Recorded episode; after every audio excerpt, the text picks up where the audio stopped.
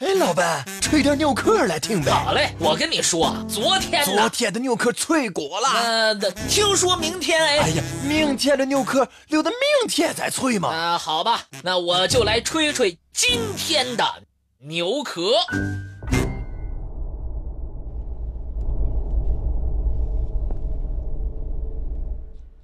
瓦卡考耶尤金字塔，是秘鲁。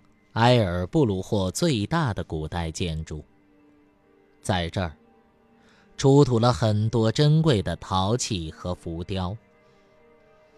从浮雕上，人们可以看到一个嘴露獠牙、相貌狰狞的人，他的手里还有一颗滴着鲜血的人头，人们都称他为“斩首之神”。德国考古学家马克思·乌勒，1899年在莫切古一带研究考察。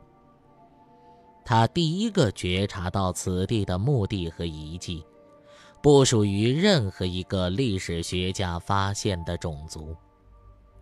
他们生活在公元100至800年之间。后人就按照地名。来称他们为莫切人。莫切人没有文字，所以研究这个文明唯一的线索就是遗址和文物。根据已经发掘出的相关资料，我们眼前可以浮现这样的场景：一个以金字塔为中心建设起来的城市。人民神情紧张而肃穆。烧制的陶砖砌成这座金字塔巨大的塔顶上，是威严的神庙。神庙的内壁绘满了色彩出挑的壁画，画的内容都是默切人心中崇高的神。在众神中，有一个出现的最多。他就是阿伊阿帕埃克，在印第安语当中的意思就是斩首者。居民围塔而居，住的离金字塔越近，这个人所处的社会阶层就越高。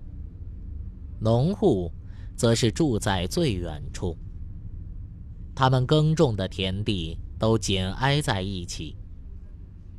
默切人的灌溉系统非常科学完善。除了种地，他们获取食物的方法还有捕鱼。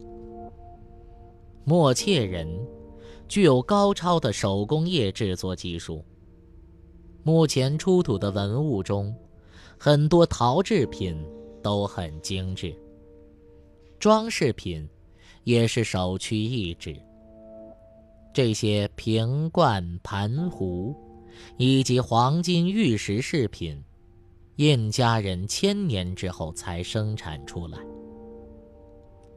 和所有的阶级社会一样，莫切人也有森严的等级。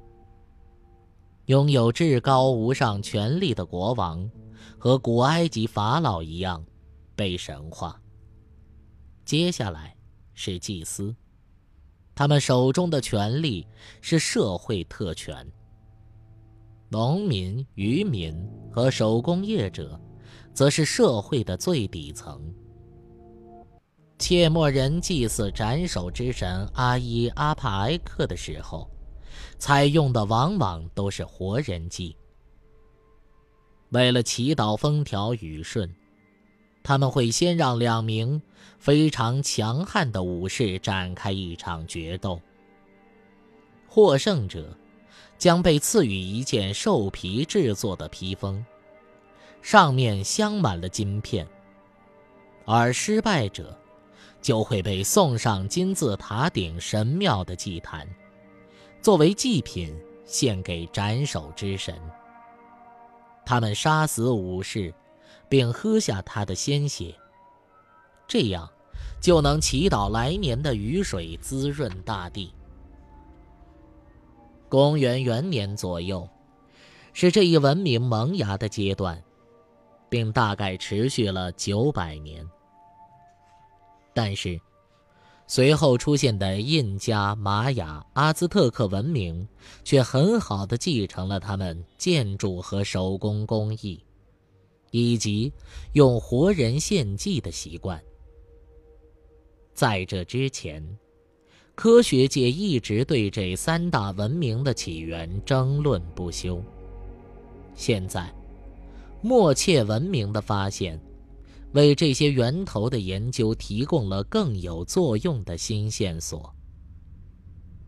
至于莫切文明为什么最后消亡，科学界正在研究之中。